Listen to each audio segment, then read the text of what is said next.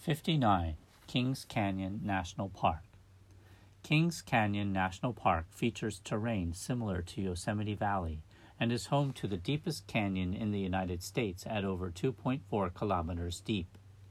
With its deep valleys, skyscraping trees, and distinctive rock outcroppings, Kings Canyon National Park is the place that John Muir once called a rival to Yosemite.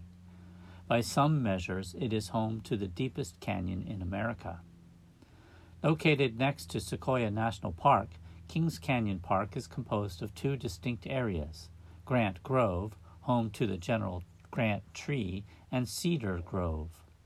Grant Grove visitors snap photos and marvel at the sheer size of the Sequoia Grove.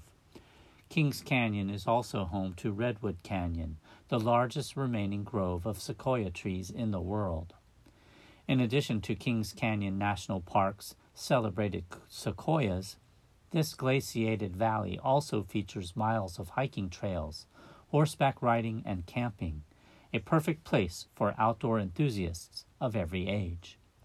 The General Grant tree is the second largest tree in the world standing 81.5 meters tall and 8.8 meters wide at the base.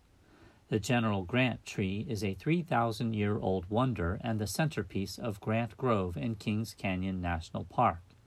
This is officially considered to be the nation's Christmas tree. A special celebration is held here every year on Christmas morning. It is one of the most attractive spots in America's national park system.